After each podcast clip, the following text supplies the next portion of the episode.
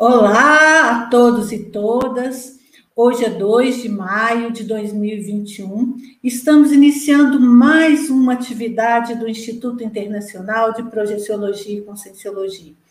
Eu sou Patrícia Alves, voluntária da instituição, arquiteta urbanista e pesquiso a Conscienciologia há mais de 20 anos. E o IPC, o Instituto Internacional de Projeciologia e Conscienciologia, é uma instituição sem fins lucrativos, movida pelo trabalho voluntário de seus pesquisadores há mais de 33 anos.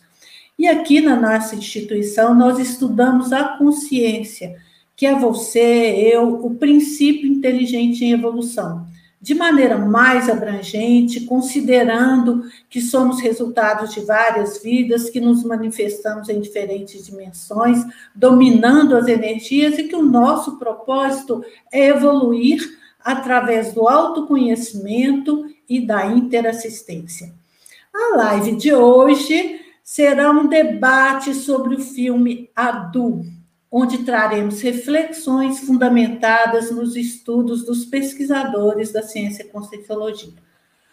Por isso, nós estamos aqui na sala do Cine Debate do IPC, sendo anfitrionados por uma equipe super acolhedora, o Luiz Fernando, a Nadianara, a Jacira e a Maísa. Nós queremos também convidar você que está em casa, que traga suas questões, contribuições, nos dando seu alô, dando um ok se você gostar do assunto, porque isso vai nos ajudar a expandir essa assistência. E antes de iniciarmos o nosso debate, te convidamos para usar o seu senso crítico e refletir se tem lógica tudo que você ouvir nesse evento hoje. Considere como hipótese, avalie se tem sentido ou não, leve para suas experiências pessoais, ok? Este é um evento no âmbito do curso Projeciologia e Reubex, que vai estar na sua terceira edição esse ano de 2021. Vai acontecer de 12 a 15 de novembro.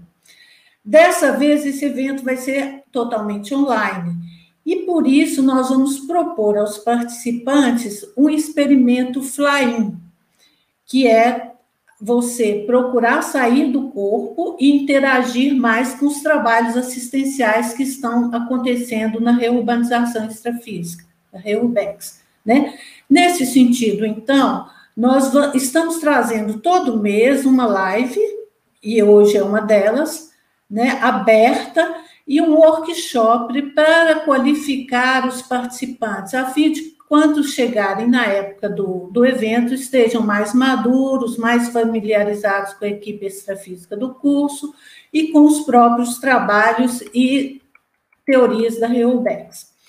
Essas atividades mensais, então, elas estão relacionadas com os acontecimentos do momento e com a teoria da reurbanização extrafísica, ajudando a compreender esse movimento de reengenharia que está acontecendo no planeta Terra. A proposta, então, desse mês, como nós estamos no mês das mães, é, é associar né, o, o papel da mãe, o papel da maternagem, desse acolhimento materno com a reurbanização extrafísica, questão da afetividade, da resiliência e da autossuperação. Desde já, então, a gente já convida vocês para uma reflexão. De que maneira, assim, uma consciência mais humana, uma consciência humana, né, mais lúcida, mais preparada, pode ajudar aos sobreviventes desamparados de vítimas de situações desumanas, como crueldades, massacres, escravidão, tragédias ambientais, rompimentos de barragens, tsunamis, terremotos e dessomas dos entes mais próximos, queridos, como está acontecendo nessa pandemia. Qual o que a humanidade precisa aprender com a maternagem? Por isso, então, o filme de hoje, Adu, vai nos trazer ricas reflexões nesse sentido. Ele conta a tragédia cruel do menino chamado Adu, proveniente de uma aldeia em Camarões, que se torna órfã aos oito anos, aos seis anos, desculpa. Depois de perder a irmã também, a Dulce vê sozinha obrigado a lutar pela sobrevivência até alcançar a fronteira em Marrocos com a União Europeia em Malila. O filme traz assim questões de conflitos étnicos, ativismo ambientais, políticas públicas e territoriais que induzem essa migração da, da África em sentido à União Europeia, a questão de violência excessos de autoritarismo nas fronteiras, abuso sexual, tráfico de crianças, pedofilia, escravidão, mortes, fome, AIDS, dentre outras condições muito desumanas. Mas, por outro lado, também todo o filme permeia questões de valores humanos que apelam para uma, para uma premência a novas posturas mundiais, entre elas, uma maior sensibilidade com relação à, à miséria e à pobreza dos países africanos, a insensibilidade dos estrangeiros quanto à realidade das comunidades locais, as desavenças e belicismo entre as etnias nativas, e também a ocupação estrangeira, a relação difícil entre pai e uma filha de, de viciada, dilemas profissionais, e também é muito legal porque ele mostra também a coragem dos imigrantes, a maturidade frente às adversidades da vida, a fugacidade das emoções, como tristeza, medo, incerteza, pontuações de felicidade, tudo isso permeia o filme e mostra o foco, na verdade, em sobreviver e não em viver. Das crianças que estão privadas de, acesso, de afeto e do conforto materno e do seio familiar. Bom, face a essa barbaridade, as condições desumanas de vidas que nós vamos poder ver no filme hoje das populações africanas, o que, que nós podemos, então, aprender e reciclar e de que maneira podemos ajudar a reurbanização extrafísica na transformação do nosso planeta, que hoje em dia é um planeta hospital, em um planeta escola.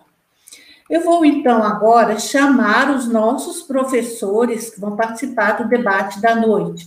São professores pesquisadores, veteranos da Conscienciologia, todos professores do curso SCP-1, que é um curso bem profundo da nossa instituição. Eu vou, então, primeiro chamar o professor convidado, professora Mauri Pontieri. Olá, professora Mauri. Boa noite, Patrícia, boa noite a todos que estão nos assistindo. É um prazer estar aqui para a gente debater aí sobre o filme e sobre a Reurbex. Ótimo. Professora Mauri, ele é graduado em Comunicação Social, Jornalismo pela USP e, e pós-graduado em Gestão Empresarial pela Escola Superior de Propaganda e Marketing. É voluntário da Conscienciologia desde há 27 anos, né? E atualmente está na coordenação da área de parapedagogia da Comunicons, que é a Associação Internacional de Comunicação Conscienciológica. Ele atua também como professor da, de curso da Escreva, que é uma escola de escrita de roteiros da Comunicons. Vou chamar a professora Cirlei Gurgel. Boa noite, professora Cirlei.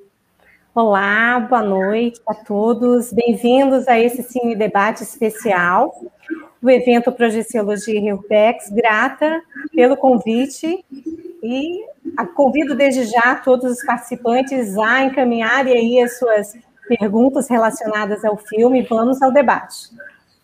A professora Cirla é graduada em Contabilidade e Psicologia, voluntária do IPC desde 2008, docente, atualmente faz parte do colegiado técnico científico da instituição. E, finalmente, o professor Cleverson Rachadel. Olá, professor Cleverson. Olá, Patrícia. Boa noite a todos. Satisfação poder estar aqui discutindo, debatendo com, com essa equipe aí. Vamos lá. O professor Cleverson é educador, graduado em Geografia, especialista em Educação, mestrando em Administração, é voluntário da Conscienciologia desde 2002 e professor de, desde 2004.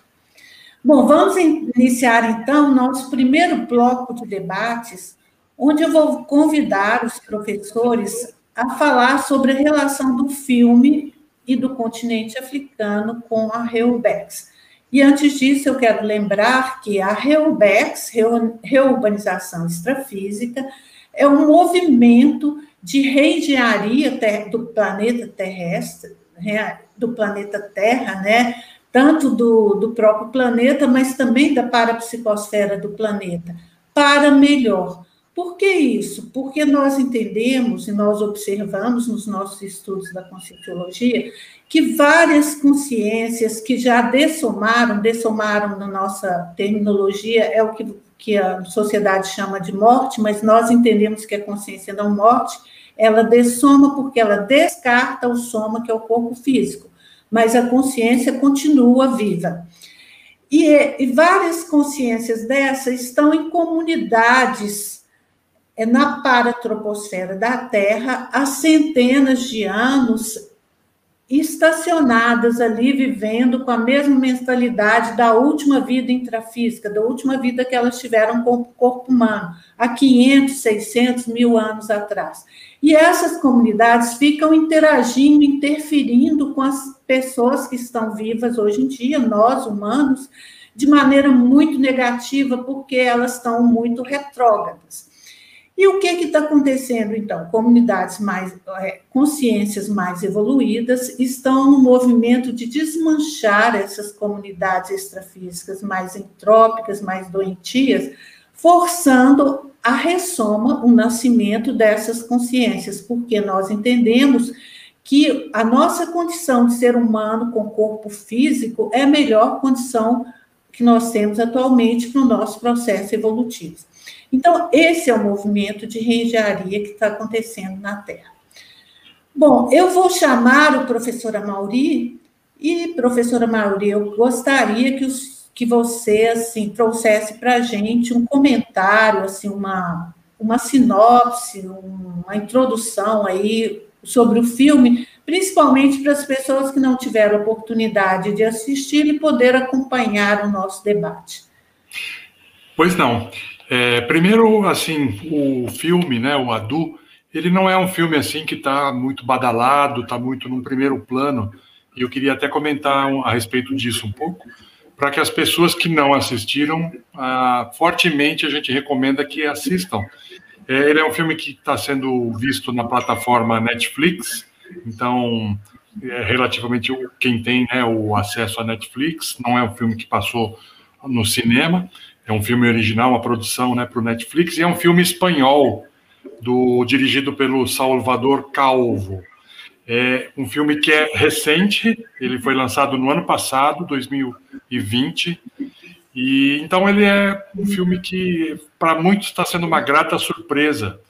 É um filme que, a princípio, né, você pegando pelos temas que você destacou, né, muito bem, é, fala sobre, principalmente, o pano de fundo é a questão dos refugiados, né, da imigração para a Europa, dos refugiados econômicos, das guerras tribais e tudo que tem de negativo lá na África, que a gente sabe, mas que também a gente não tem um contato direto, são realidades duras, difíceis, que às vezes elas ficam é, jogadas para baixo do tapete, né? O filme aborda isso. É, porém, são realidades que a gente precisa ter contato. Né? A gente precisa conhecer, a gente precisa ter conscientização a respeito delas. Vamos dizer que é um, não é um filme de diversão, o Adu, mas é um filme profundamente necessário, isso que a gente chega à conclusão. É, ele tem assim uma estrutura básica dele, são três histórias que se intercalam e é, aparentemente são dissociadas, mas você vai vendo que elas fazem parte daquele pano de fundo, toda aquela problemática que você levantou. Então, a princípio, a pessoa pode pensar: poxa, mas por que eu vou assistir um filme que trata desses temas tão difíceis, né? É, refugiados, guerras tribais, massacres, é, AIDS, doença, imigração. É, enfim, não é uma coisa que a gente vá naturalmente buscar, né, numa hora de um, uma é, de um passatempo, né? Porém, é dentro daquela ideia do filme que, ao mesmo tempo que você emprega no sentido de você assistir a uma boa produção, um filme muito bem realizado, com um roteiro muito bem amarrado, é, a fotografia do filme é muito bonita, né? então é, vale a pena ver o filme pela qualidade da obra e também pelas reflexões que ele promove, que é o que a gente procura. Né? Então sai daquela ideia do passatempo ou do, do lazer improdutivo, que muitas vezes a gente vê, né? Um filme todo bem produzido, bonito no visual, mas que depois, quando termina, e daí, né? Você, depois de meia hora, esqueceu o filme. E ali não, ali você fica profundamente tocado por aquelas realidades. E o que é melhor, né? Toda essa problemática e essa temática difícil, mas tratado com uma delicadeza das relações humanas, uma delica... a atuação do menino, né? Um menino muito novo, ele tem uma atuação, é um ator fantástico, a gente já dá para perceber isso. Né? Então as atuações são boas, né? Você tem a, a história bem amarrada que você vai entender depois ao final, né? Como que elas se entrelaçam. Elas, em vários momentos, parece que elas vão entrelaçar, mas não entrelaçam. Então é justamente esse tipo de coisa. E algumas realidades que a gente também venha a conhecer, né? Porque a princípio você fala, poxa, mas Marrocos é, é no continente africano e a, a Espanha é do, do, outro lado, tem o Mediterrâneo no meio, né? Mas ele se passa na cidade de Melilo, que é no Marrocos, no continente africano, mas é uma região autônoma é, da Espanha. Né? Então é uma cidade né? espanhola encravada no norte da África. E tem lá um muro que parece, quando você vê assim, a primeira ideia que vem é a faixa de Gaza, né? Aquele muro, tudo exatamente vigiado, aquele muro cheio de, de, é, de gente querendo ultrapassar o muro, né? Então o filme começa assim e você já também já não entende, poxa, mas onde é que é esse muro, né? Porque Marrocos não tem fronteira física, mas existe, né? Então você aprende sobre essa realidade também. E aí você tem as três histórias, né? Num primeiro nível paralelas que são dos guardas civis que tem que proteger aquela fronteira ali, né? O Mateu, que é esse que está aparecendo aí, que é um guarda civil que se vê envolvido num acidente onde há a morte de um refugiado, e aí eles vão ter que enfrentar um, os tribunais, né?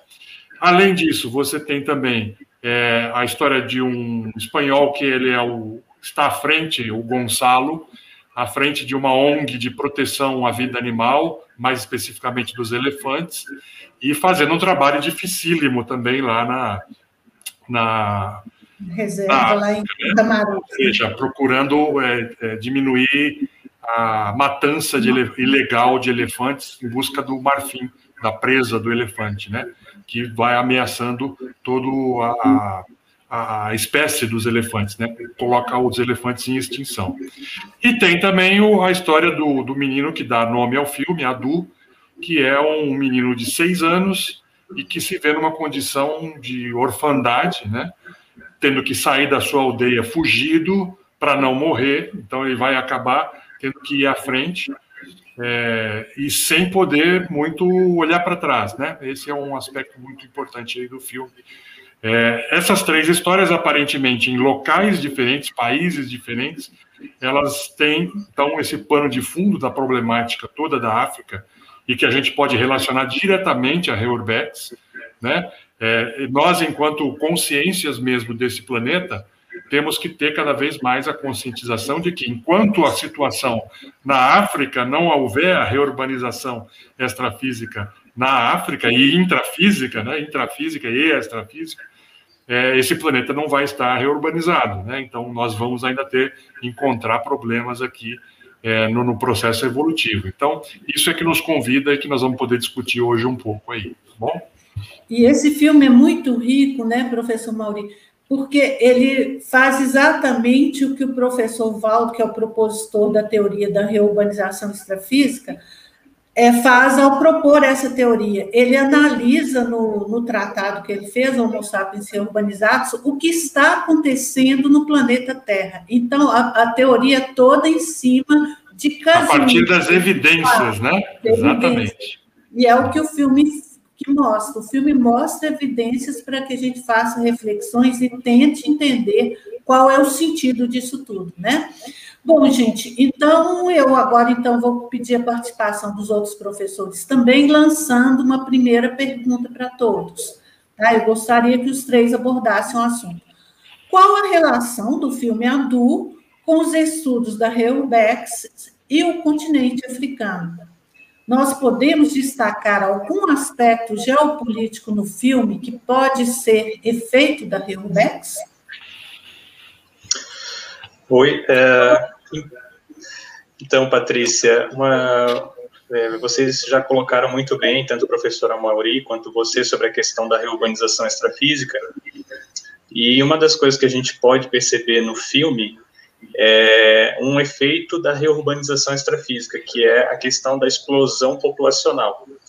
Então, nesse momento, a África está iniciando um processo de, de, explosão demográfica que vai percorrer todo esse século, né? então já tem essa previsão.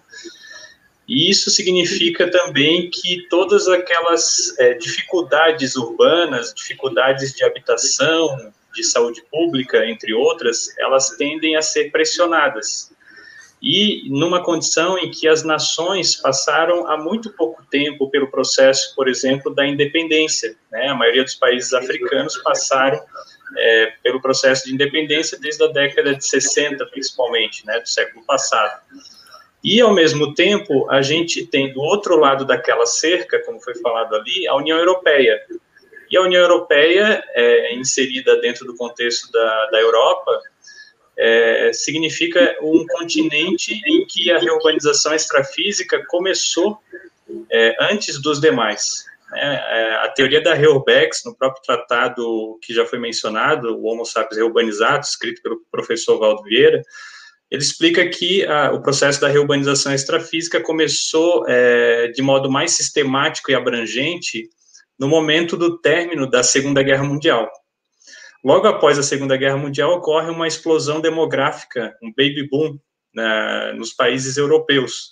Então, é, esse processo de é, aumento, explosão demográfica, tem relação com os processos extrafísicos de limpeza, de, de é, desconstrução, de desfazimento dos ambientes, das geografias extrafísicas, que foram formuladas é, muito próximo da, da, da superfície terrestre, mas ainda no ambiente extrafísico, né, que nós chamamos de paratroposfera, onde a reunião e o acúmulo de consciências é, em conflitos íntimos, né, vícios, é, é, várias situações pendentes em relação ao seu passado multiexistencial, acabaram então sendo é, resgatadas desses ambientes extrafísicos e o momento do, da explosão demográfica representa justamente é, o encaminhamento de muitas dessas consciências para a vida humana.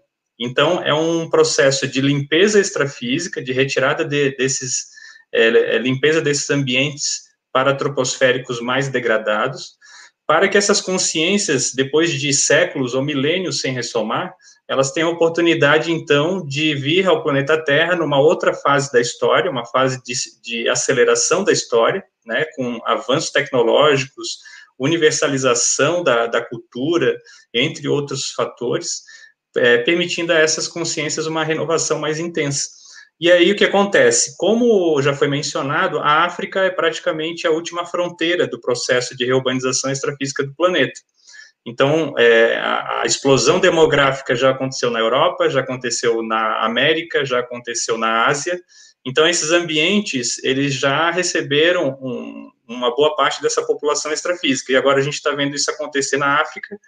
E a África, como nós mencionamos, em função da sua infraestrutura mais precária, tem dificuldade maior de receber esses imigrantes extrafísicos, né, essas consciências que estão vindo desses ambientes extrafísicos para, então, ter a oportunidade de viver essa nova vida, essa nova etapa evolutiva também, junto conosco, é, no continente africano. Então, uma das consequências é justamente a, a emigração forçada em virtude de conflitos, de fome e de uma série de problemas ambientais também, e a, esse momento que a gente vê ali do filme, particularmente, até para é, finalizar a ideia aqui, nós estamos enxergando naquele momento ali entre os policiais e os, e os refugiados um conflito que, na verdade, é um sintoma de um processo maior, de uma defasagem em termos de gestão é, internacional. Né?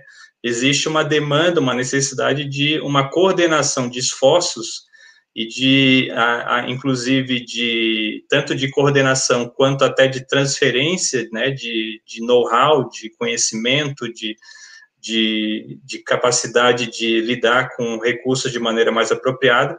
E isso é, tem uma correlação também com um conceito que a gente pode mencionar aqui, que se chama holocarma das nações, ou seja, a Europa foi o, o vários países da Europa foram é, responsáveis pela colonização, inclusive, de nações africanas, formando essas nações em uma outra etapa e usufruindo, é, conseguindo trazer para si uma série de benefícios, mas é, deixando um resultado ambíguo. Por um lado, deixaram alguns benefícios nos países colonizados, como organizações, instituições, mas, por outro lado, também deixaram é, marcas de desigualdade, de dificuldades de, de ordem é, de é, fraternidade, vamos dizer assim, de consenso, de convivialidade mais é, harmoniosa. Então, de certa maneira, a Europa está vivendo um processo de refluxo daquilo que foi feito no passado, né? E uma das maneiras que seria possível a solução nesse processo aí seria justamente haver uma governança mais global, articulando a complementaridade das necessidades dos europeus, afinal de contas, é um continente que tem um processo de redução demográfica, né, e vai demandar cada vez mais é, consciências também de outros locais, mas também de conseguir contribuir para os países da África com uma governança e um, um novo nível de educação, de investimento, de infraestrutura, que possa manter a, as pessoas no continente africano de uma maneira saudável e mais harmoniosa. Lembrando, Cleverson, aí já entrando no comentário, que a África é o berço da humanidade, onde surgiu os primeiros Homo sapiens, né? é a Mama África. E esses aspectos de Urbex você mencionou, eu vejo que né, nessa questão que o filme retrata, a solução, é, né, nesse olhar mais de, de reurbanização, né, de reorganização, é, pode ser dividido em alguns né, em alguns prazos. Então, a curto prazo, como é que poderia né, ser encaminhado isso? É, é algo do imediato. É, a pessoa ter o que comer, o que beber, vestir, calçar, isso é bem retratado ali, né, na, nas cenas, em todo a, a, o roteiro do filme. E aí tem muito, tem a falta do, né, do saneamento básico, a questão da saúde, da nutrição. Então, como é que a, a consciência né, vai ali minimamente ter lucidez para raciocinar, pensar ou assimilar a questão da educação, da reeducação, se ela não tiver essas questões que eu vejo que poderiam né, ser minimamente é, resolvidas a curto prazo. A médio prazo, é, aí sim entrariam ações de educação, que aí eu vejo que já é esse momento que o filme trata também com vários processos de infiltrados cosmoéticos, tanto no trabalho aí, né, na, na questão da, que a Patrícia trouxe, da geopolítica, o trabalho das ONGs, no caso aí retratado ali como uma ONG de proteção aos animais, então, é algo que já começa a, né, a despertar ali como é que é, vem um trabalho externo, uh, cuidar dos animais, que, na verdade, ali o grupo uh, saqueia o marfim, mata os animais, né, para ter todo essa, né, esse, esse nível de sobrevivência e, e tráfico. O olhar mais para o tráfico humano também, né, que é retratado bastante no filme, então é, tem toda essa miséria, aproveitamento das pessoas que querem sair dali.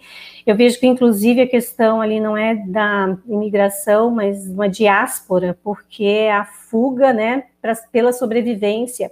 Então, tanto a Du quanto a irmã precisam sair dali porque eles precisam de alguma forma sobreviver. Então a vida deles está em perigo, porque até então eles estavam tranquilamente acomodados naquele sistema de violência, mas, mas minimamente ali é, né, ainda com a mãe, a mãe uh, acabou sendo morta porque eles foram uh, assistiram ali a matança, a caça, né, com o elefante, então é, foi descoberto isso, enfim.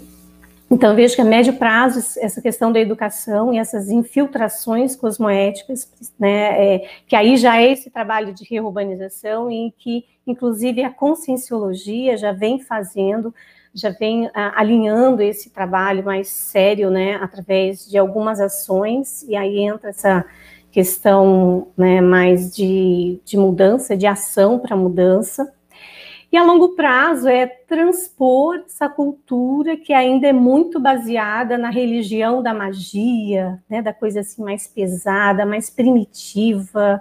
Isso então é um trabalho mais né, de efeito desses pequenas desses pequenos movimentos. Então, eu gostaria só de trazer algum, alguma, alguns trabalhos que, inclusive, o próprio IPC já teve oportunidade de fazer na África, através da representatividade em Angola.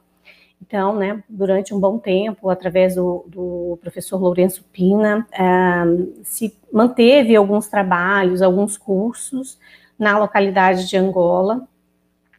Uh, o próprio trabalho aí da equipe da Intercons com um projeto de bibliodiáspora, que inclusive vai ser apresentado no curso Projeciologia UBEX. Eles, eles é, estão convidados aí para fazer, né, apresentar todo o resultado desse trabalho, que é a, a mudança pelo uh, mental soma. Então, diversos países foram doados livros da projeciologia, então já tem aí algo ali que né, está ser um, um, um processo energético de mudança, né, pelo próprio, né, é, o que representa ali a, a, conscienciologia através das, dos escritos. Eu também gostaria de destacar um trabalho do Colégio Invisível de Para-Reurbanologia, que é, nesse movimento de adotar países, se adota diversos países através aí do trabalho energético, né, a tarefa energética pessoal, a TENEPS, então, são minimamente exemplos desse movimento, né, acompanhar, acompanhando aí esse processo de reurbanização nessa localidade.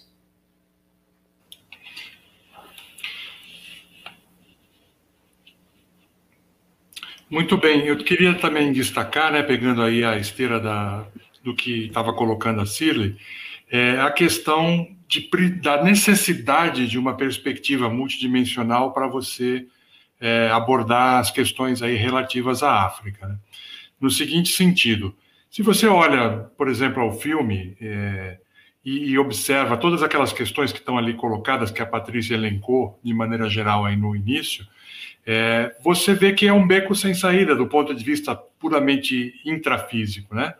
Ali você tem problemas de fronteiras, né, terrestres, você tem fronteira, você tem problema de guerras tribais, você tem problema de, de conflito entre países é, e de, de colônias, ex-colônias com as suas metrópoles, né, do, na, época do, na época do neocolonialismo, você tem é, é, muitas feridas a partir daquele processo também, inclusive esse refluxo de refugiados para lá, para a Europa, é, a questão da, da, doença, a questão da pobreza, a questão dos, é, do, da, da, beligerância toda. Então, do ponto de vista daquilo ali, você olha e você fala, onde começar a puxar o fio da meada aqui, né? Para você fazer a, a grande faxina que é a Reurbex, né? Fica difícil você começar ali, né? Porque aparentemente aquilo ali você, é, se você for olhar da perspectiva só intrafísica, é, é uma coisa que não dá, é difícil até você imaginar. Porém, começa a gente é, respondendo um pouco também a, a, pergunta que a Patrícia colocou, né? Como que a gente pode contribuir com isso, além dos desses dessas ações, dessas iniciativas que a professora Cirley colocou, é a questão da gente olhar própria, as nossas próprias fronteiras mentais, vamos dizer assim. E isso o filme traz de uma maneira bastante interessante, bastante impactante. Tem uma cena muito legal que o Gonçalo, que é o espanhol da ONG dos elefantes, está discutindo com o Cambila, que é o, o exatamente com o, o, esse outro é, guarda local, né? E eles estão discutindo se vão queimar o elefante morto ou não, né? E aí, o que, que acontece? O cara fala assim, mas como vai queimar? Esse elefante não é um, não é carne, né? É, tem que queimar, é, não é, é um cadáver, não é carne. E aí o Cambila, né, o guarda, fala assim, olha, pode ser na Espanha, mas aqui é comida né? Ou seja, aí tem a, a, o choque das culturas. Para um, ele está preocupado com o processo que é uma preocupação legítima, né? O processo ecológico, o processo da preservação da vida selvagem e tudo mais. Mas no que ali naquele contexto não adianta, não dá para ser é, muito ingênuo, né? Ali você tem que ter sustentabilidade, você tem que é, atacar o processo da fome, da pobreza, da miséria, né? É a pobreza extrema, a miséria, porque senão não adianta querer ficar protegendo o elefante. O pessoal quer comer o elefante, né? Então é num nível mais abaixo o processo. Então ali você percebe que as fronteiras não são só problemas de fronteiras físicas, fronteiras geopolíticas, né, como a Patrícia colocou. São problemas de fronteiras mentais que você tem ali. E ele, então, tem uma, uma, uma, atuação super combativa, o espanhol, né? O europeu tem uma atuação super combativa no processo dos elefantes, mas não tem a empatia para ver a questão das pessoas das aldeias ao redor ali, que o guarda está falando: olha, já morreu o elefante, vamos dar a carne para os outros é, se alimentarem, né? Então, ficam um, são dilemas cosmoéticos que tem no filme, tratados de maneira muito interessante, né? E que vale a pena a gente é, acompanhar porque também distantes, né? algumas coisas distantes, outras coisas nem tão distantes, né? Hoje, sincronicamente com esse tema que nós estamos discutindo aqui, saiu na, na Folha de São Paulo uma matéria sobre a orfandade do, dos, dos animais aí, com a pandemia, né? Com os pets, os animais domésticos. Tem uma legião de animais domésticos que está simplesmente abandonada à própria sorte porque os seus tutores é, acabaram aí dessomando em função da pandemia, e também as famílias que, ou, ou porque também as famílias não estão tendo condições econômicas, né? então eles são abandonados, e aí você, tudo bem, é uma questão dos animais, né? mas o filme narra e mostra isso em relação a outras consciências desprotegidas que são seres humanos aí também. Então, é uma condição que você vai observando e que tem em vários lugares e várias condições. Isso tudo a gente tem que observar aí. É a questão das fronteiras mentais e isso nós podemos tratar na, é, conosco mesmo, né? Assim, do nosso processo autoevolutivo e de autopesquisa. Como que estão as nossas fronteiras mentais? Quais são os conflitos que a gente encontra, né? É, isso são questões aí, condições que aparecem no filme. O Gonçalo, o próprio Gonçalo, tem um problema de interrelação aí consciencial com a filha, que tem é, envolvimento com drogas.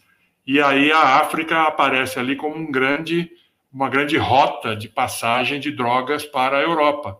Né? E aí, então, os europeus sentem esse problema. Então, são problemas de níveis diferentes. Enquanto ali o europeu está com um problema de é, relação, um problema mais sério de drogas e tal, é essa questão da filha, né? É, que ele tem um problema inter de relação, já o menino não, o menino é um problema pela, de luta pela sobrevivência. Então as necessidades são diferentes, mas o sofrimento é grande em todos os casos. Está todo mundo ali dentro da mesma da mesma condição de sofrimento, né? O nível de, de um é a luta pela sobrevivência, é o nível mais básico de segurança, tá? No nível psicológico. O outro já é um processo de é, condição de é, afeto, né, de, de, de, resolver um relacionamento interconsciencial difícil, né, e que é dilacerante do mesmo jeito. Então, são níveis diferentes, mas o sofrimento intrapsíquico, intraconsciencial é grande em ambos os casos, e é isso que vai acabar interligando aí as histórias. Né?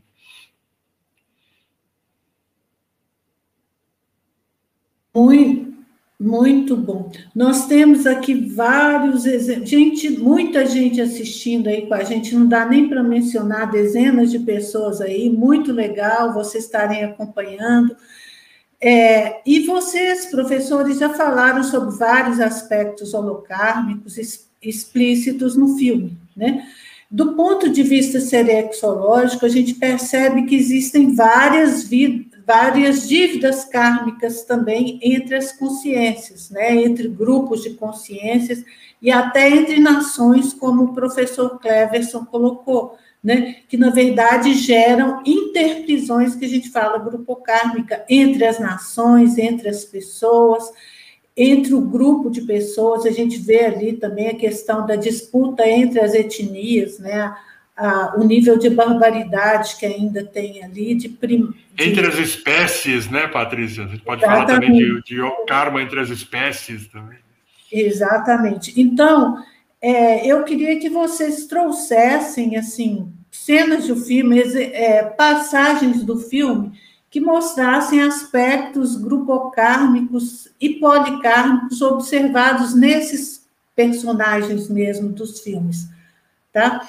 E tem também aqui uma, um comentário aqui do Willi, que eu achei bem interessante, que ele fala que começou a assistir o filme e as primeiras cenas me trouxeram um sentimento de gratidão pelos aportes recebidos por mim nessa existência, ao contrastar com a região mostrada no filme. Então, eu acho que isso diz muito da questão das dívidas que nós precisamos saudar holocarmicamente, porque uns podem e nascem em contextos mais privilegiados e outros não. Qual que, assim, o que, que vocês podem trazer do filme que ilustra essa questão dessas dívidas kármicas e de como os personagens demonstram isso aí? Uma, uma característica interessante para observar é, nas cenas do filme são é, as relações que já foram mencionadas aqui, que entre os personagens, que eles acabam se encontrando em algumas situações, né? Lá no, na cena inicial que foi é, mostrada ali do elefante, né? Que tem tanto o, a, o ativista, né? Defensor dos elefantes, junto com o, o, o guarda ali, é, é, a cena em que a, as duas crianças ali, o Adu e a, e a irmã dele, a Alika, é, observam né, o, o que está acontecendo é, um pouco um pouco antes da, no caso do, do ativista chegar, né, e, e, acabam sendo encontrados justamente por causa dessa bicicleta que está aparecendo ali na cena, e, e, essa bicicleta acaba percorrendo o filme inteiro, né, na verdade ele é como se fosse um, um vínculo energético entre, entre tanto o Adu, a irmã dele, quanto a, o ativista ali, o Gonzalo e a Sandra, né, a filha da, do ativista que acaba recebendo a bicicleta de presente, e, e aí mostra, né, agora aí mostra, o Luiz está mostrando para a gente a cena que o, o, próprio Gonzalo passa pelos dois e, e acaba não dando carona e, e, de, e, vamos dizer assim, fecha uma porta de oportunidade de resgate dessas consciências naquele momento. O que, que esse filme mostra de, quando ele faz essas conexões? É a questão grupocármica, ou seja, são consciências que, que ressomaram em continentes diferentes, não só em países diferentes, mas continentes diferentes, e essas consciências acabam se reencontrando. Então, é, a consciência que hoje ressoma na, Euro, na Europa pode já ter sido do continente africano. Quem sabe o Gonzalo não não está lá é, ajudando os elefantes, de alguma maneira tendo contato com o povo camaronês, no caso, né, para resgatar alguma dívida anterior em relação à, sua presença passada em outras ocasiões. E da mesma maneira, essas consciências que estão ali, tanto o Adu quanto o Massar, depois o menino que vai tentar ajudar ele a, a chegar até a, é, a União Europeia, é, até que ponto eles não estão tentando voltar para o continente onde eles já viveram em outra vida, que no caso seria o continente europeu. Então, nós percebemos que nesse movimento migratório, né, que, como a gente já mencionou, vem depois de um processo migratório extrafísico intrafísico, existe esse movimento migratório intercontinentes. E essas consciências é, parecem ter relações é, passadas, né, em que eles estão tentando, de alguma maneira, acertar mais hoje, né, nessa nova oportunidade evolutiva e errar menos. Mas a gente percebe, né, por exemplo, no caso do, a gente pode citar o caso do Gonzalo, especificamente. Né? O Gonzalo é uma consciência assistencial. Ele está tentando resgatar, fazer assistência e proteger a vida animal, dos elefantes. mas o filme deixa muito claro para a gente a dificuldade que ele tem em termos de relações humanas, relações interpessoais. Então, a, as consciências que estão próximas dele, é, não só no caso ali que o Amauri já mencionou, o professor Amauri mencionou a questão ali, a, a questão do, da desatenção em relação à fome da própria aldeia onde ele está atuando, né? Então, a carne disponível do elefante ali que poderia servir de, de de é, para atenuar a fome, mas também a relação dele com a filha, que no caso está passando por um processo de resgate ali, é, no sentido de, de ele retomar uma paternidade que foi deixada para trás, né? O papel de, de pai dele foi deixado para trás. Isso aí eu acho que até a Cirley, a professora Cirley pode fa falar um pouco melhor para a gente, acredito. Sim, tem essa questão. É na relação dos dois, que na verdade é uma falta de habilidade, né, dele enquanto pai, enquanto protetor, né, da, da filha, de não ter a mínima uh, assertividade com ela. E, enfim, ali deixa claro que não é daquele momento, é desde ali, não sei se tinha alguma coisa assim de estar bem ausente, ou até de alienação parental, enfim, né? E, e aí a, o conflito pai e filha vem disso, da ausência, da falta de habilidade, ele uh, dá muito mais valor às, às, ideologias dele, no caso, processo ali de, né, de, da, de preservar os elefantes tudo mais, e, enfim, é, é, tem um aspecto que deixa a desejar, por mais que ele seja assistencial nesse processo, né, de dar exemplos ali na, na proteção, ele tem essa, essa falha, mas tem um determinado momento, a hora que ela atravessa ali a fronteira, em que ela é, é usuária de droga, né, e estava portando drogas aí disfarçado dentro do, do marfim, né, falso, e ele percebeu isso e de alguma forma retirou aquela droga e ali ela poderia ter se dado, né, bem mal, poderia ter sido presa. E, enfim, em algum momento ali, nenhum disse obrigado, viu o que eu fiz, nem, nem uma palavra, mas se ficou no ar, né, que, puxa, ele fez uma grande assistência para a filha. Enfim, poderia ser uma, uma plantinha ali para esse relacionamento melhorar. Mas eu gostaria de destacar também uma questão é, do Adu com o Massá e a Alika, que é a Dalika e Massá serem amparadores dele, porque tem toda uma questão de tirar ele daquele ambiente, né? Fazer esse processo de retirada daquele ambiente ali.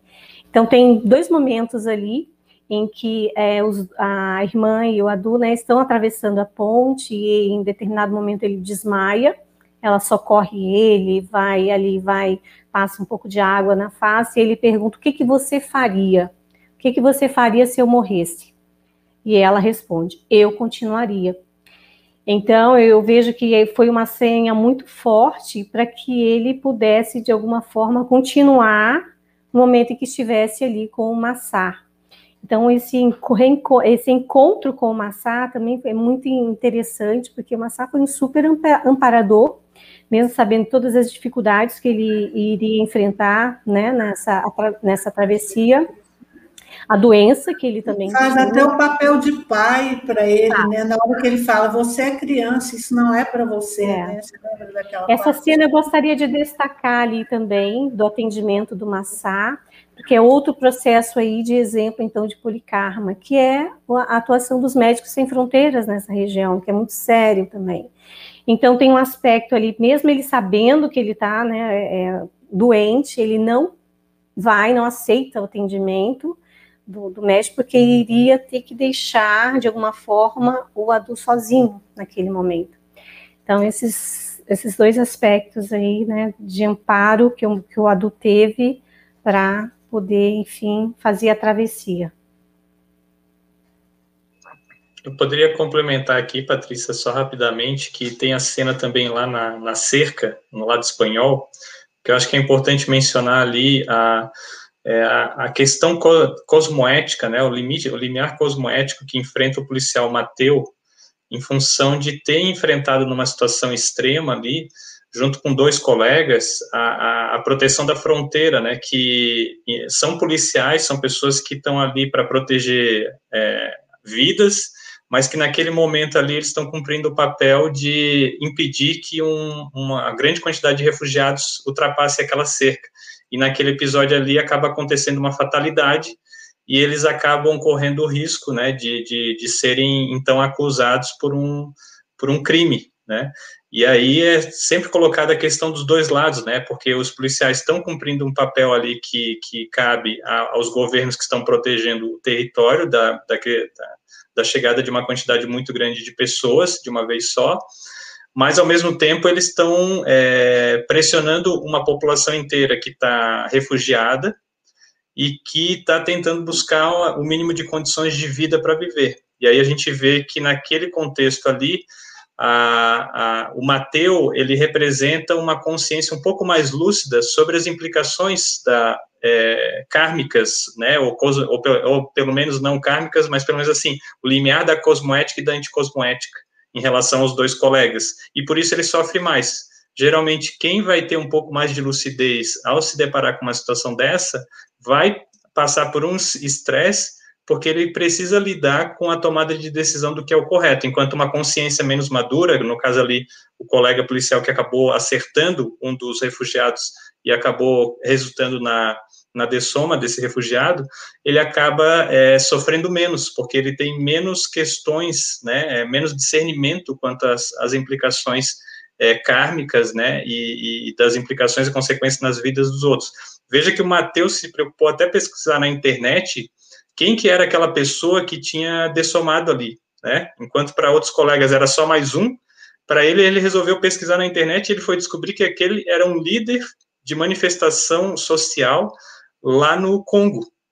Ou seja, ele, ele tem um nível de empatia, uma preocupação pelo outro que é um pouco maior. E aí a gente vê aí a questão do sofrimento pessoal dele em lidar com a, com a ambiguidade ali da ação da polícia naquele caso.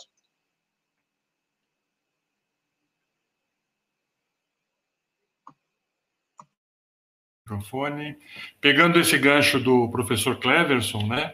Essa parte, esse arco da história que são dos guardas, é interessante por essa crise cosmoética individual, né? Que acaba se confrontando e como os outros colegas dele, na verdade, estão ainda no processo de espírito de corpo, né? A corporação e tal. Então, ó, a sua lealdade tem que se dever aos seus colegas e ao corpo aqui. Não importa que a gente vá falsear a história, nós devemos nos proteger. É o spirit de corps, né, que se fala, né, espírito de corpo, de, de corporação. É, e eles ali, então, é, para eles aquilo é o natural. Você vai mentir é, para proteger os seus colegas e a sua corporação, e nós podemos fazer.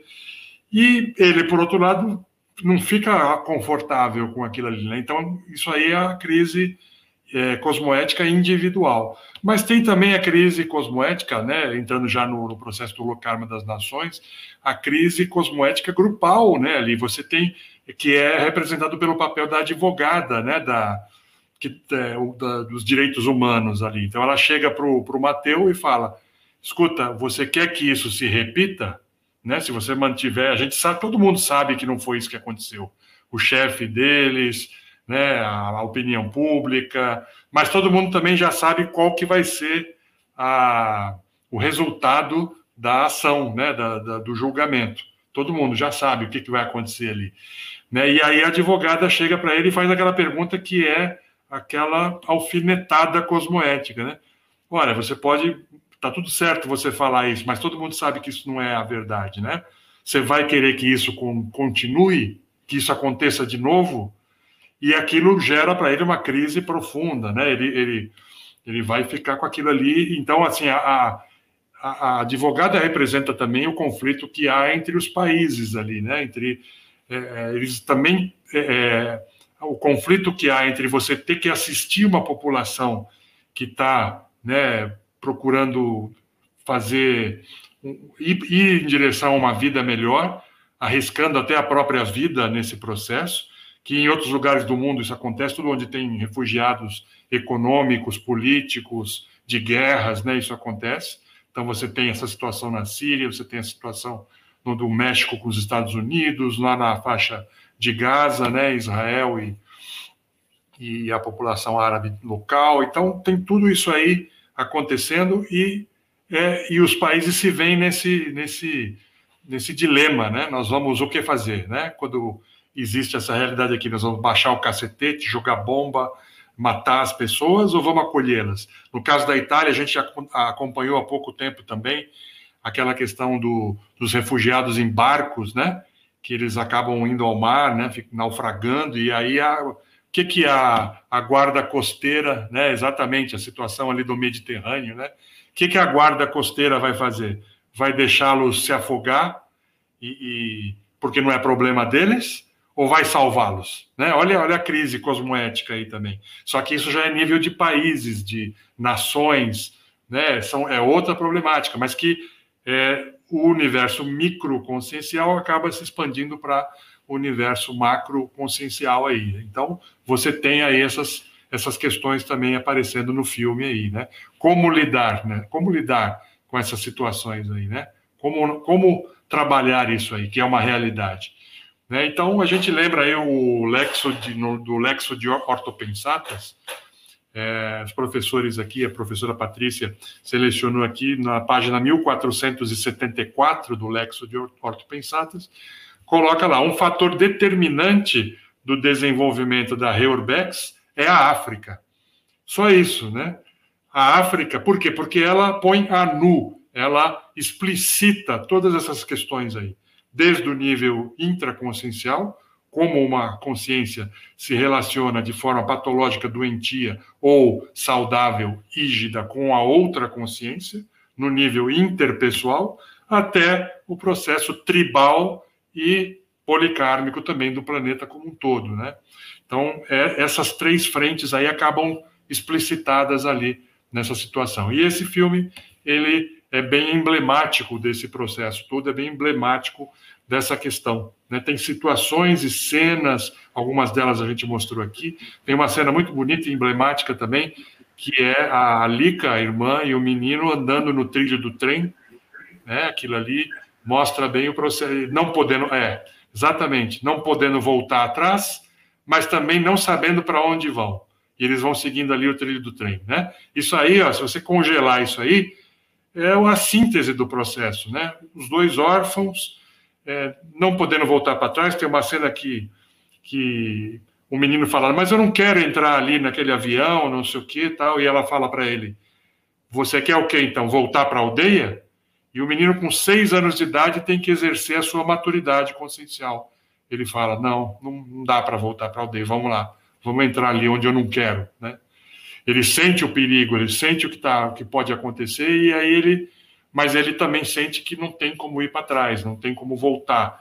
É, mais ou menos nesse aspecto aqui é como a evolução, né? É um momento emblemático também e, e significativo, simbólico do processo evolutivo. Ó, daqui para trás não tem como a gente ir. A gente tem que avançar, a gente tem que é, autodesenvolver, a gente tem que evoluir. E ali no caso deles, infelizmente, é, nós temos que sobreviver, né? A necessidade é mais básica, né? ali é só de sobrevivência mesmo. Então, tudo isso aparece muito claro, muito explicitamente no filme aí. Né? É realmente muito rico o filme, né? Assim, interessantíssimo. Eu queria aproveitar uma opinião da, da Esther aqui, eu vou colocar aqui para vocês verem. Ela coloca que observou ao ver o filme que mudaria todo o rumo de vários fatos se tivessem se encontrado. É isso? Então, assim, é, é muito interessante que isso ilustra que a, o cosmos tem um fluxo, que as coisas podem também serem mais positivas se a gente souber fazer essa leitura, tiver essa afinidade com o fluxo cósmico. Se a gente pegar, por exemplo, o filme, se, a, se, o, se os dois irmãos não tivessem parado a bicicleta para ver o assassinato do elefante, tivessem ido embora, não iria acontecer nada disso, porque a mãe deles foi morta pela própria tri, pelos próprios caçadores nativos, né? Eles tiveram que fugir por causa disso. Eles foram observar uma situação que foi interferência de, de outras consciências, outras ONG. Então, assim, e vários momentos do filme dá essa deixa que se houvesse outro, outra atitude, o rumo poderia ser outro, mas nós não conseguimos muitas vezes perceber e ter a postura mais mais homeostática, mais salutar frente às situações, né? Vocês poderiam comentar, por exemplo, essa cena aí? É muito interessante. Quem quer comentar ela aí?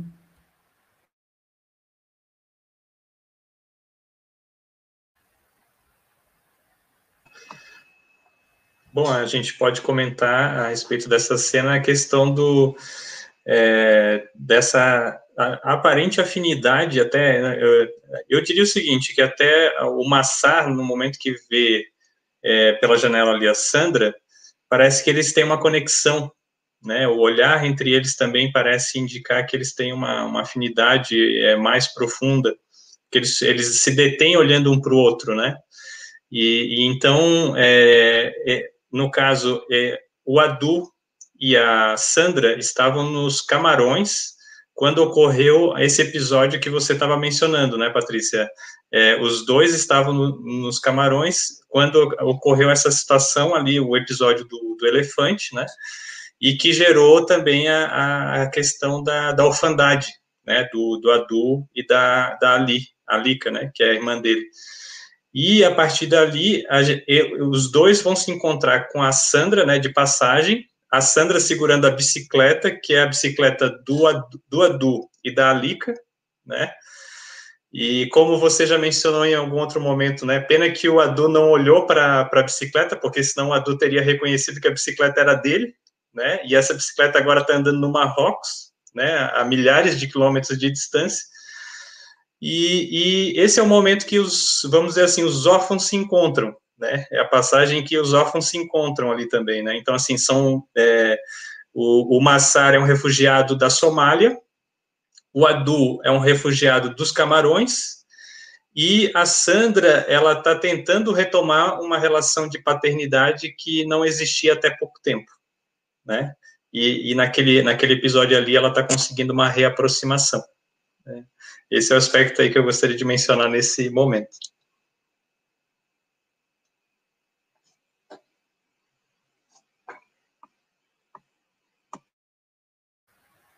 A Tereza também comentou aqui, né? Pois é, fiquei pensando sobre isso, de que muitos problemas poderiam ter sido resolvidos se ele tivesse dado carona para os dois no início do filme. É isso que a gente estava comentando, né? Essa falta de sensibilidade leva a determinados caminhos e não a outros, né?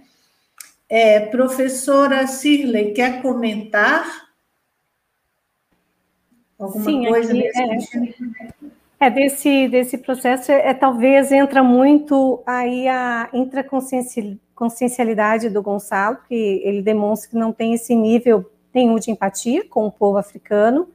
O interesse ali é mais os elefantes, né? E isso é demonstrado, enfim, é, é, ao longo do, do filme. E talvez é isso mesmo. E fazendo essa relação com o nosso processo assistencial, talvez a gente se colocando ali nesse momento, a gente daria carona né? Enfim, e aí vem muito aí do aspecto é, do, se colocar nesse lugar, de ter, de fato, exercer essa empatia, do quanto que a gente enxerga e tem a visão dos estrangeiros, dos refugiados, a hora que eles, na verdade, chegam aqui, né? E, e por exemplo, em Foz do Iguaçu, a gente vive, é, é uma zona de fronteira, nós temos aqui a fronteira com o Paraguai, com a Argentina, nós temos situações de refugiados venezuelanos, nós temos situações de convivência com os paraguaios, e a gente tem essa vivência do que, do que é esse aspecto de colocar, deles se colocarem num ambiente de trabalho. E aí vem todas as questões é, econômicas, sociais, em que se aproveita o trabalho mais barato é, a gente ouve várias vezes a procura. Ah, você conhece alguém paraguaio que queira trabalhar em casa? Então tem muita procura porque ah, acaba se pagando mais barato, não se é, né, é cumprindo ali com as obrigações trabalhistas. Então tem esse processo de exploração. E essa semana passou uma reportagem sobre isso, é, eu achei bem interessante. É, entrevistaram um grupo de venezuelanos eles eles moram numa casa com dois cômodos, 16 pessoas, né, famílias com filhos, e, e assim, o repórter em algum momento pergunta, vocês é, gostariam de retornar para a Venezuela? Eles falam que não. Mesmo com essas dificuldades, eles preferem ficar aqui, né, e o que mais eles querem são pessoas é, que têm níveis superiores, têm estudo, mas o que eles mais querem é oportunidade de trabalho, de mostrar né, um trabalho e, e, enfim, procurar algo melhor para a vida deles, por mais que se preocupem ali com o grupo que ficou. Então, tem todo esse aspecto de reflexão, né, o quanto o nosso nível de assistencialidade é, né, e de empatia para assistir e acolher essas pessoas também, os nossos né, colegas. Um dos aspectos aí também, né, Patrícia, que a gente discutiu é, no, nos nossos debates prévios aí, né, após a gente assistir o filme, que você também tinha havia destacado é a questão da fragilidade daquelas consciências, né? É, porque um único evento da, deles estarem na hora errada, no lugar errado, acabou desmantelando a vida todas e teve que provocar essa luta pela sobrevivência toda, né? Então, na verdade, você pode pensar, poxa, mas foi uma, uma infelicidade deles estarem ali e observarem a, a, a morte do elefante e tal, e poderia, em outra situação, né, não, não ter gerado todo esse processo aí, né, do, do ADU. Mas é, é uma condição dada ali daquela consciência, né, daquela, daquela daquele contexto todo do continente africano ali. E aí você, com base nisso, você é levado naquela jornada onde você vai travar conhecimento com, não vamos dizer todos, né, mas com grande parte dos problemas lá, que são as guerras tribais, que são a questão aí da, da, da exploração da vida e dos recursos animais e dos recursos do, do continente africano, que são riquíssimos, né? É, não tem como assistir esse filme e não lembrar de um outro filme que também mostra isso de uma maneira muito crua, né? A questão aí do processo da, da civilização ocidental e da exploração da, da, das condições lá, dos recursos naturais da África, que é o Diamante de Sangue.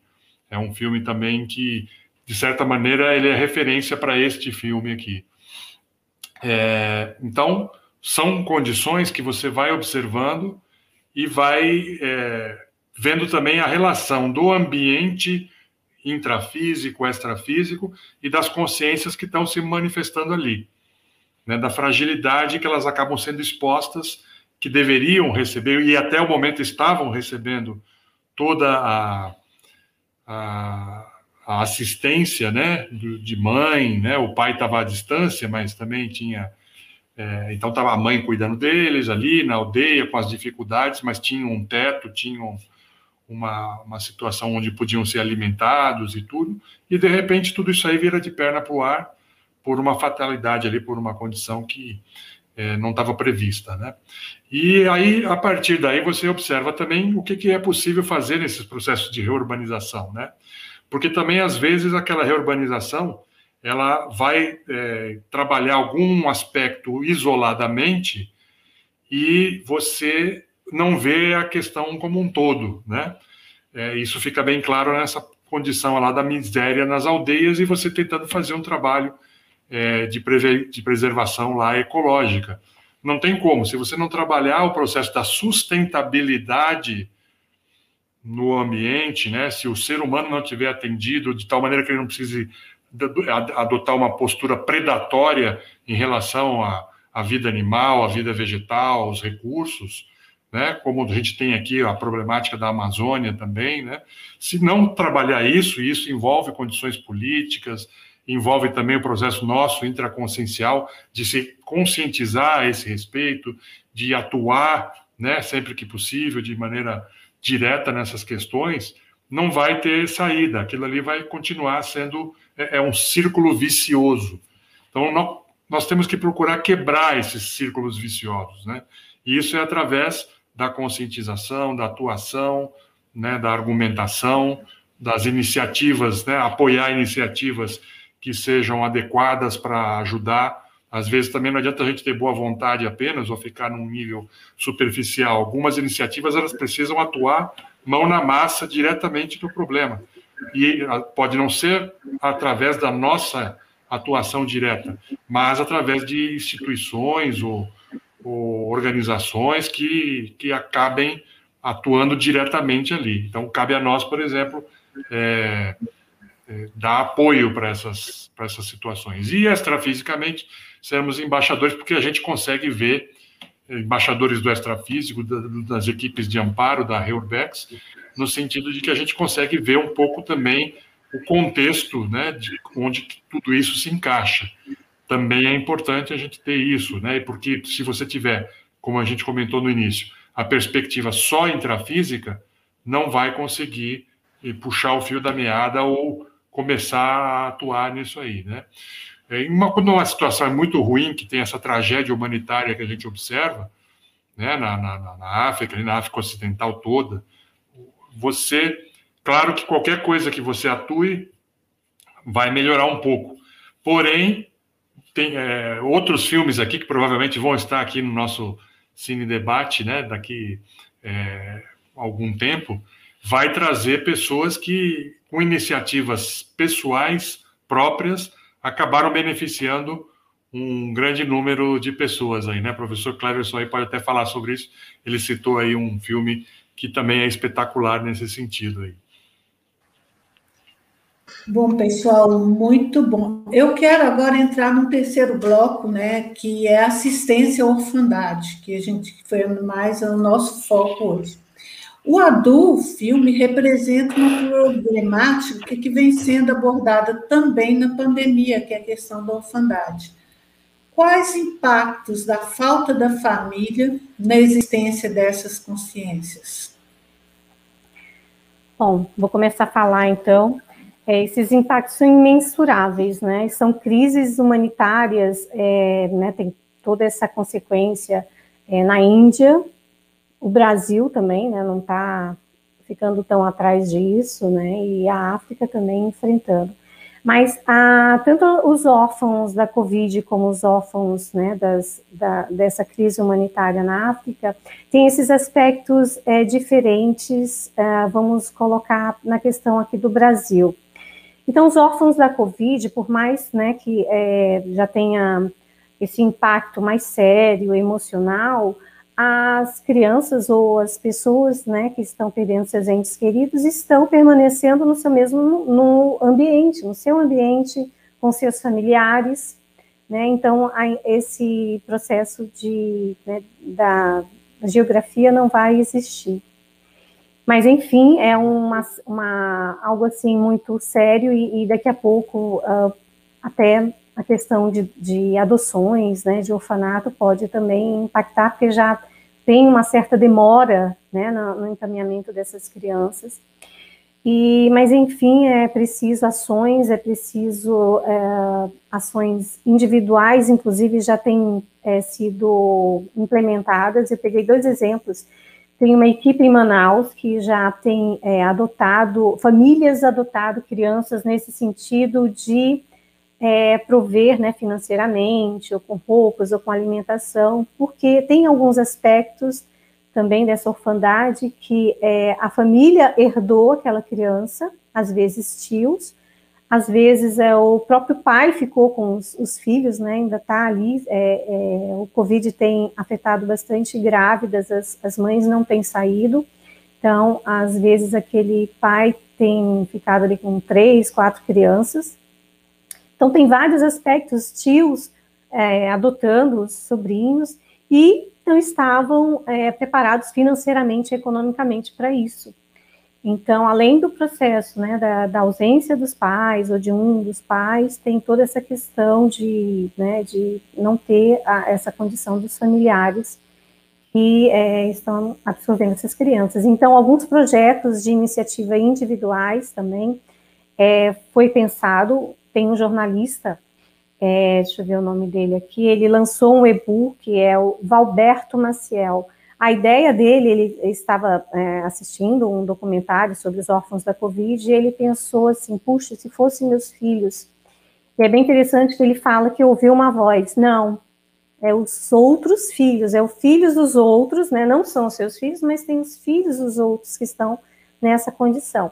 Então ele é, fez um e-book e começou então a fazer um movimento para um projeto de lei para que se crie fundos para essas famílias e para essas crianças também, né, que vão precisar minimamente de assistência.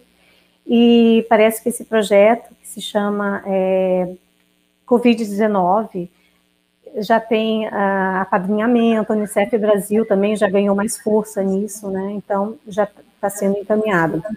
Agora, Agora professora Cirlei, é importante a gente pensar que na, tudo isso tem a ver com a gente também, né? A claro, gente pode claro. pensar que é de outro local, mas comenta essa questão grupo que a gente não está em ambiente nenhum à toa, né? Se a gente tem aquela relação, aquele contexto, Importa que a gente faça a nossa parte dentro daquele contexto também, né? Sim, aqui a atuação é mais de ação mesmo. Então, assim como esses, esses exemplos isolados, a gente também pode fazer movimentos. Então, quais os movimentos além do processo energético, que também são muito bem-vindos, né, para amenizar todo esse impacto que a Covid vem causando? É o processo também de adotar uma criança nesse sentido, né, dessa família, vamos ver o que, onde que essa criança está inserida, de que forma a gente pode dar o melhor encaminhamento para ela, então se preocupar minimamente e verificar se nessas ações que estão acontecendo, a gente também pode contribuir de alguma forma, seja financeiramente, seja é, olhando o nosso entorno, então, como eu falei, né, é, por exemplo, eu moro numa, numa zona de fronteira e tá, está ocorrendo vários movimentos para arrecadar alimentos né, para essas famílias. Então, são ações que, com certeza, se a gente tiver esse olhar, essa lucidez, ficar mais atento a, a né, o amparo desse, dessas famílias, a gente pode promover isso também. Mas, rapidamente, eu gostaria de falar, então, do processo dos órfãos dos refugiados, que é um outro contexto, né? Então, essas dificuldades, elas têm tem uma outra natureza, porque elas enfrentam todo o processo é, de uma nova cultura, de ambientes em que é, não se sabe como vai ser esse olhar né, para o estrangeiro, esse cuidado. Então, enfim, todo o processo, o impacto emocional, ele também tem essa outra característica né, de, de estar sozinho. É muito comum as comunidades se unirem mas mesmo assim a, na, o impacto na vida da criança, né, é muito sério.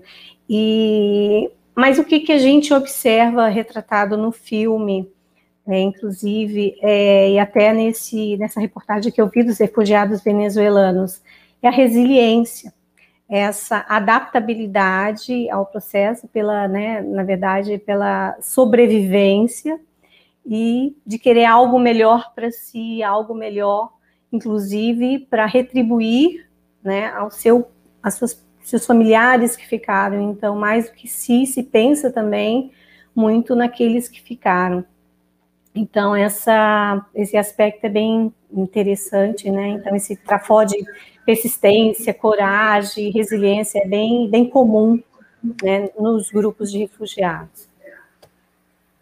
A gente está, assim, com o nosso tempo meio apertado aqui, né? Estamos cheios de, de, intervenções, mas eu queria que vocês... Eu queria falar, trazer uma colocação do Eduardo Doria aqui, que ele fala da questão da pluralidade linguística, né? Isso é uma coisa bem interessante. A gente vê no filme aparece o pessoal fala francês, inglês, espanhol, árabe, né? É, é uma coisa muito forte isso, né? Mas é, é, eu respondendo a uma tem a ver com uma, com uma pergunta que eu, que eu acho que era o próprio Eduardo mesmo que tinha feito. O professor Valdo tem uma pensata aqui, não dá para colocar ela inteira, será?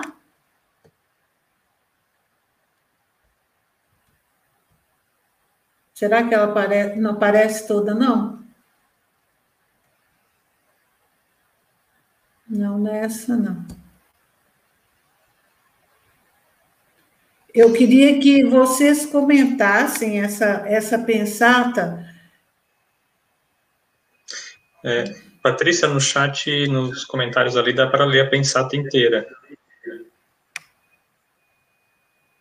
Tá, ela não aparece, não dá para. Tá. Tá aí.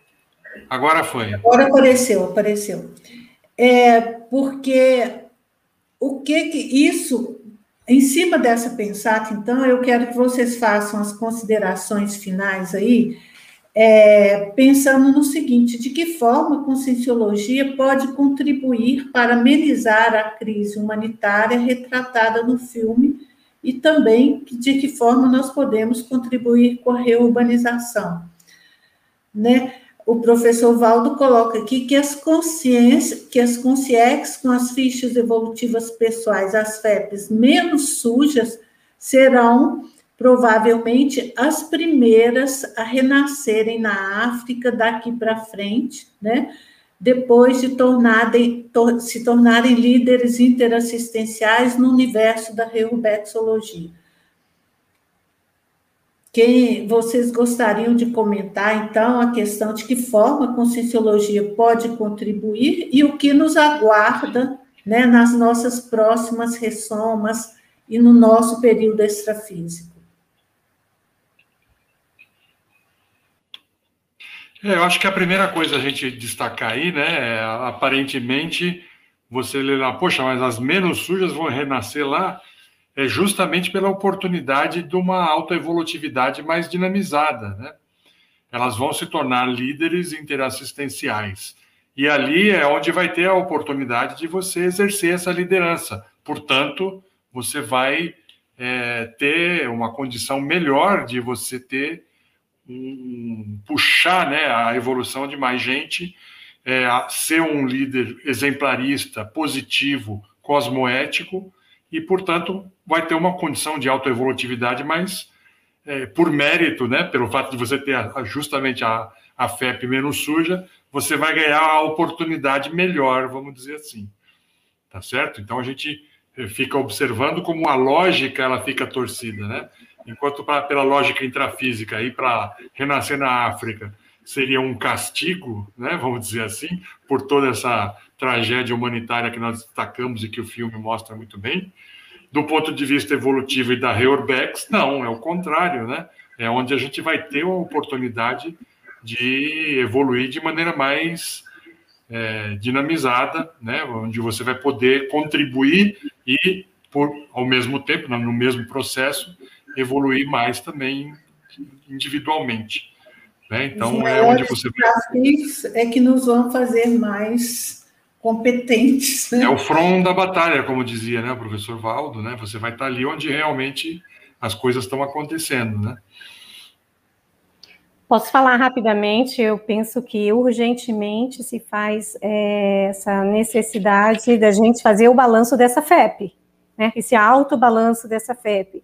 Então, o que está pegando que se eu dessomasse hoje é, e tivesse que ressomar daqui a pouco lá na África, o que, que pega no meu processo pessoal de dizer, não, não estou preparado, né? Então, traz essa responsabilidade da gente melhorar nossa pensenidade, organizar a pré-intermissiologia já assistindo essas consciências de alguma forma, seja ali na nossa TENEP, seja estudando mais sobre a África, seja fazendo algo é, de ação mais imediata a essas consciências, né, presencialmente, lá ou presencialmente ao nosso redor, porque assistência tem muito, né, aí para a gente fazer. Patrícia, eu gostaria de comentar é, dois pontos principais em relação a, a essa provocação que você fez agora para a gente finalizar aqui. Né? Primeiro, é, duas hipóteses sobre a, uma situação ocorrida no filme que a gente comentou bastante, que é, nós sabemos que as consciências reurbanizadas, aquelas que, que, que, que vêm, então, nessa condição aí de, de retomar após séculos, né, de sem ressomar, uma nova vida intrafísica, uma das características que elas têm é justamente a predisposição a acidentes de percurso, né? E justamente aquela, aquele episódio ali é, em que é, os dois deixam para trás a bicicleta e dão todas as pistas, né, para que os caçadores venham a encontrá-los posteriormente, né, e que vai resultar na dessoma da, da mãe dos dois, é justamente essa condição aí que a gente menciona da predisposição ao acidente, porque a gente mencionou que eles poderiam ter passado direto ou poderiam não ter esquecido a bicicleta, né. E outro aspecto que eu gostaria de ressaltar é que consciência é essa, né, ou que seria essa, é, é, o Adu, né? Porque ele foi amparado pela mãe, primeiro, que deu a vida né, para que ele e a irmã pudessem escapar. A irmã dele amparou ele para poder ele também conseguir é, prosseguir na viagem né, é, no avião, né? Uh, o Massar, que é o garoto que vai encontrar ele e vai amparar ele durante todo o percurso até o Marrocos, e o Massar não vai conseguir fazer a travessia da passagem, mas o Adu vai ser recebido pelos, é, tanto o Adu e o Massá vão ser recebidos pelos policiais, e o Adu vai conseguir chegar do outro lado, sendo que o pai do Adu e da Lica, ele é um refugiado que já está lá na, na Espanha, né, é, como é mencionado no início da história. Então, assim, que consciência é essa que foi o Adu? E a gente está falando aqui agora de situações em que é, consciências que possam é, ir para a África e que tenham a ficha mais limpa, então, eu diria que o Adu é um exemplo de uma consciência que provavelmente tem uma ficha limpa, porque ele conseguiu é, realmente é, sair e migrar, fazer todo esse processo, e outras consciências não conseguiram, né? Não conseguiram. Então, a, a gente vê aí essa questão da interprisão grupocármica mais forte naqueles personagens que não conseguiram fazer a migração, né? E é, um outro ponto que eu gostaria para finalizar aqui, dentro do processo da assistência à África, é mencionar o seguinte: é que já está acontecendo. Né? Uma das coisas que a gente pode perceber, é, por exemplo, a, a, liderança da Etiópia atual é um líder que, que conseguiu fazer a reconciliação entre a Etiópia e a Eritreia de uma guerra fria que já durava 20 anos, inclusive conseguindo retomar acordos é, do uso do porto em comum, tem tentado contribuir para diminuir o conflito no Sudão do Sul. Uh, tem um outro filme que eu também posso sugerir que ilustra essa situação, que é o Reino Unido. É um filme disponível no Netflix também, e que trata justamente sobre a primeira grande liderança de Botsuana, um país vizinho à África do Sul, que hoje apresenta um dos maiores índices de crescimento e de desenvolvimento da África e, inclusive, compatível com, em alguns aspectos com países como Espanha, Coreia do Sul, é, Brasil, não ficando para trás de nenhum desses.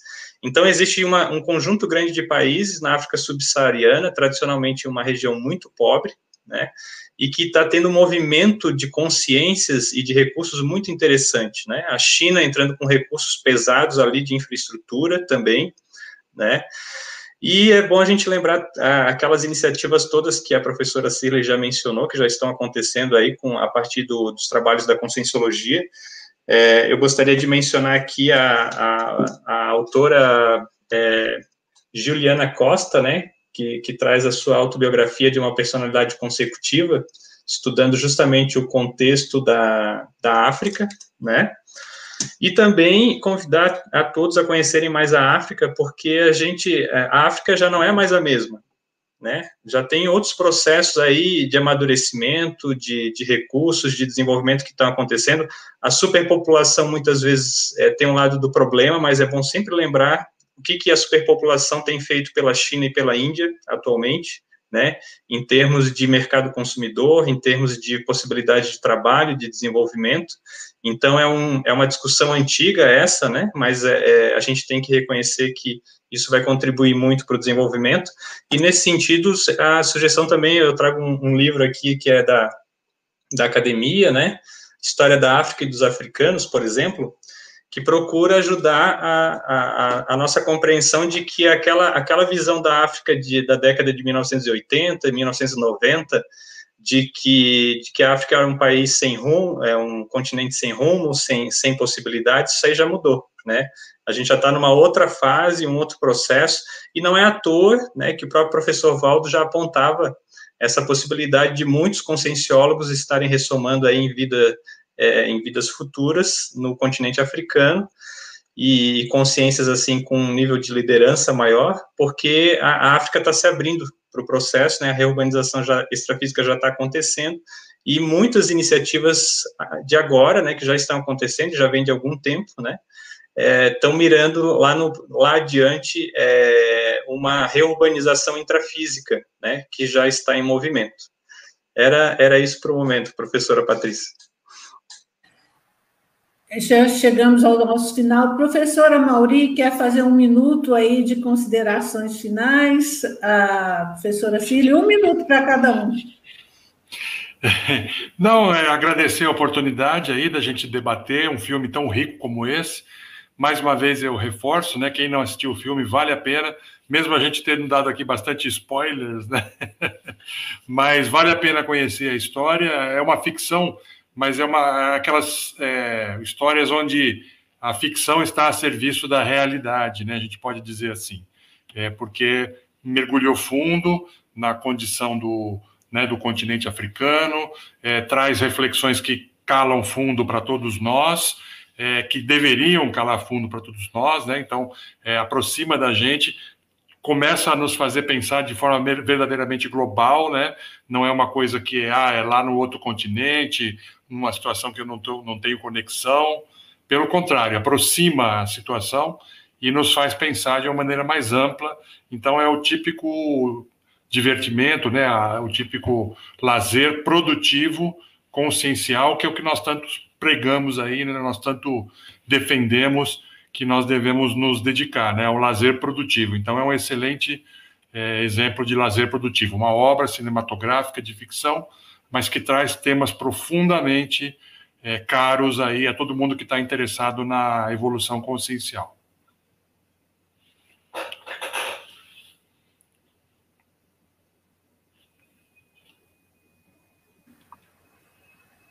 Está sem áudio, Cirley. Gostaria de agradecer aqui a presença de todos, né, e um, desejar um, um, excelente final aí. Penso que nosso domingo fechou com chave de ouro e convidar é, para assistir. Tem um verbete sobre África, da professora Juliana Costa, autora do livro que o professor Cleverson falou, e também Reubex na África. E ela estará presente também nesse evento. Eu penso que todos esses é, tópicos abordados sobre a Reubex né, é, tem tudo a ver com projeciologia e Reubex, que é o grande evento do Instituto, e, enfim, esse holopensene evocado é, já está fazendo parte desse processo de reurbanização na África, ou né, de toda essa atuação para que a gente possa se qualificar cada vez mais aí na nossa interassistência. Então, agradeço e boa noite a todos. Nós agradecemos aí, eu estou com som, a participação dos professores. Estamos finalizando o nosso evento já, né? E foi um, um, debate muito rico, eu espero que todos tenham tirado bastante proveito. Os nossos tele, ter, tele acompanhantes aí em casa, assim, que, que mandaram perguntas muito interessantes, participações. E agora a gente quer deixar o nosso convite para o workshop que a gente vai ter no dia 30, dando sequência a essa temática da maternagem, né? O workshop vai ser sobre maternagem lúcida. Nós vamos ter como convidadas a professora Andréia Almeida, a professora Estela Bruno e a professora Alexandra Micerta. E elas vão falar sobre a diferença entre maternagem e maternidade, a maternagem no contexto das reurbanizações, os atributos parapsíquicos e o papel da mãe na maternagem, né, e a relação com a Reubex. Então, vai ser um workshop muito interessante, né, a gente vai dar continuidade a essas reflexões, entender mais aquela questão que a gente pôs, né, o que, que a humanidade precisa aprender com o papel da maternagem. Então, coloque aí na tua agenda, dia 30 de maio, né, vai ser às 10 horas da manhã, é um workshop para as pessoas que estão inscritas no evento. Então, você que ainda não está inscrito, aproveite, porque a gente sempre fala, os nossos cursos, nossos eventos começam com a inscrição. Nós queremos que você já vivencie todo o trabalho da Reurbex até chegar no nosso evento do final de novembro, tá? Então, agradecemos aí, professora Mauri, professora Cília, professor Cleverson, a nossa equipe dos bastidores aí, o Luiz, a Nádia a Naira, a Maísa, a Jaciara, e você que está em casa nos prestigiando. Tenham todos uma boa noite, uma ótima semana e esperamos vocês no nosso workshop no final do mês.